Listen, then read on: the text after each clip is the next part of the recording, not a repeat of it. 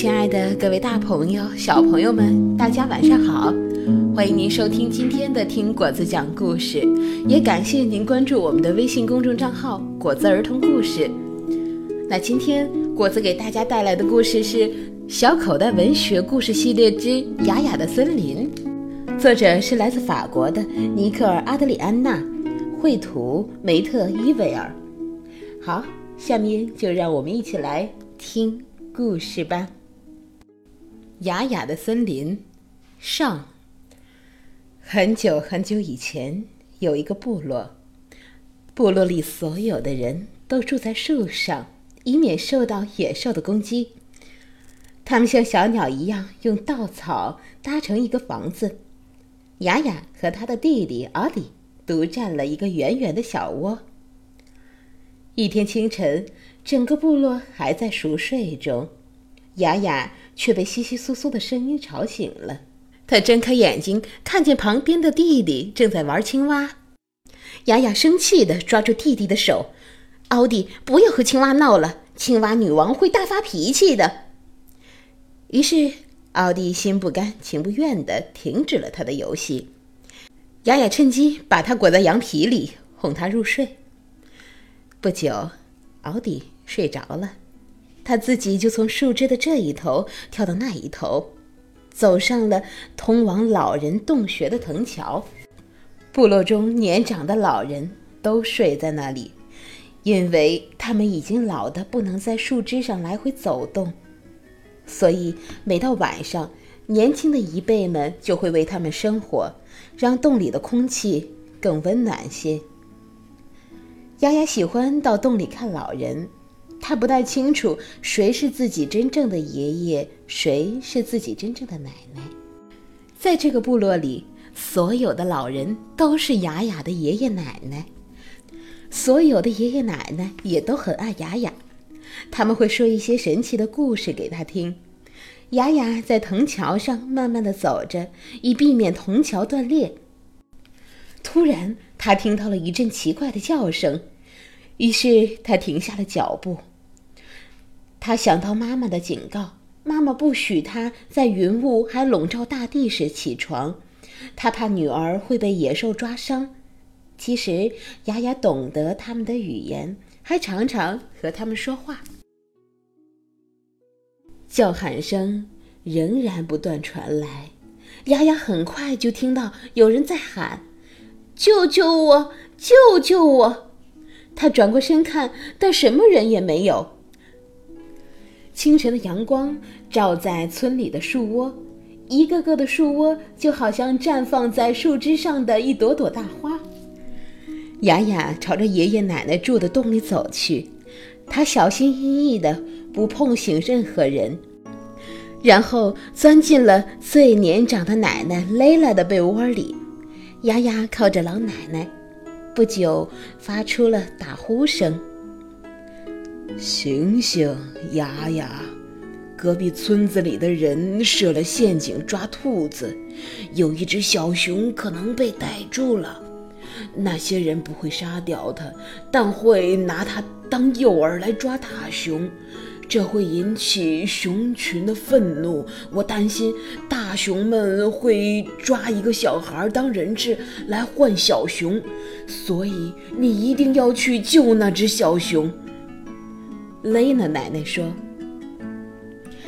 看来刚才我听到的就是他的哭声。”雅雅回答：“一定是的。”在别人还没醒以前，你赶快去救他吧。雷拉递给他一个红色的浆果，这是禽鸟送给我的，你拿去当早餐。对了，帮我带一块好木头和一块火石回来，我想雕刻一些东西。雅雅用牙齿咬了一口浆果。觉得好甜，于是精神百倍走出洞穴。他沿着岩壁向上爬，微风轻轻抚摸他的脸和身体。丫丫虽然只穿了一件用椰子树叶编织而成的衣服，却不会冷。因为她是一个健康、勇敢的孩子。雅雅爬到了高地，躺在地上休息了一会儿，顺便闻闻风的味道。这时，隐隐约约有一阵阵哭泣声传来。她钻进灌木丛里喊：“小熊，我是雅雅，你在哪儿？”他只听到鸟儿啾啾的叫声和虫子在草丛里爬动的声音。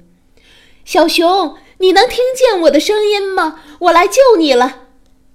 雅雅一面慢慢前进，一面提防自己碰到陷阱。然后，她似乎听到一个小孩子的哭泣声。“嗯，我我在这儿，我好害怕，嗯，好害怕，脚好痛。”雅雅走走停停，东看西看，以免在树丛中迷失方向。他终于发现了那只缩成一团的可怜的小熊，丫丫怜惜地摸摸它的头，小熊也在这时抬起了它的脸。小熊的眼泪刷刷地往下掉，丫丫从腰里取出一块加工过的火石，把捆住小熊的绳索割断。为小熊松绑之后，他就用草擦擦他受伤的脚掌，温柔的把小熊。搂在怀里。当雅雅抚摸小熊时，他并没有注意到乌云正在空中聚集。小熊把头靠在雅雅的肩上，开始叙述他的遭遇。那天清晨，他还在妈妈的怀里撒娇。当他睁开眼睛，突然看到一只蜥蜴在石缝里钻来钻去。他轻轻地离开妈妈的怀抱，没有吵醒她，然后就高高兴兴地跳出去追蜥蜴了。他一直跑到高地，在那里的树上都开满了花。他尝着所有的花果，高兴地在草地上打滚儿。突然间，他觉得脚掌上好像挨了一鞭子，然后，然后就掉进了陷阱里。他越用力挣扎，脚掌就越痛。虽然他大声喊叫，但始终没有人能听到。于是他哭了起来。小熊诉说自己不幸的遭遇，心中不由得又是一阵难过。雅雅在他毛茸茸的额上亲了一下，说。不要哭了，现在一切都好了，我陪你回家吧。突然一声雷响，把他们两个吓了一跳。雅雅抬起头，乌云在空中翻滚，远处的闪电打到了树梢。我害怕，小熊哭着说：“快过来，这里离你家还很远呢。我们要在暴风雨袭击森林之前抵达那里。”小熊不高兴地站了起来，他的脚还隐隐作痛。嗯嗯，抱抱。小熊伸出手来，我抱不动你，你要自己走。雅雅说。雨点开始落在地上，小熊好想回家，他完全忘记了脚痛，开始跑了起来。雅雅费劲地在后面紧跟着。小熊跑啊跑啊，它身体碰到了小树枝，不时跳起来打在雅雅的脸上。暴风雨越来越大，闪电打在他们的周围，树一棵棵倒下，发出惊人的巨响。有一根断枝刚好落在雅雅的脚上。雅雅虽然很害怕，但她想起了雷娜奶奶要她带回一块木头，于是她拿起树枝继续向前走。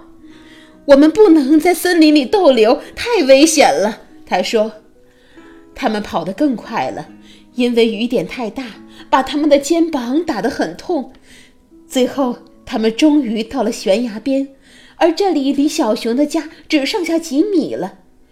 小熊抓住岩石缝里钻出来的树根往下滑，他在下面带路，雅雅则跟在后面。好不容易。”小熊回到了自己的家中，发出高兴的叫声。他用两只脚掌托住雅雅的腰，把她引入黑漆漆的岩洞中。小熊到家了，我想他的爸爸妈妈看到他一定会非常高兴。那之后呢？还有很长很长的一段故事，究竟后面发生了什么呢？欢迎各位小朋友明天继续收听我们的听果子讲故事。好，时间不早了大家晚安好梦。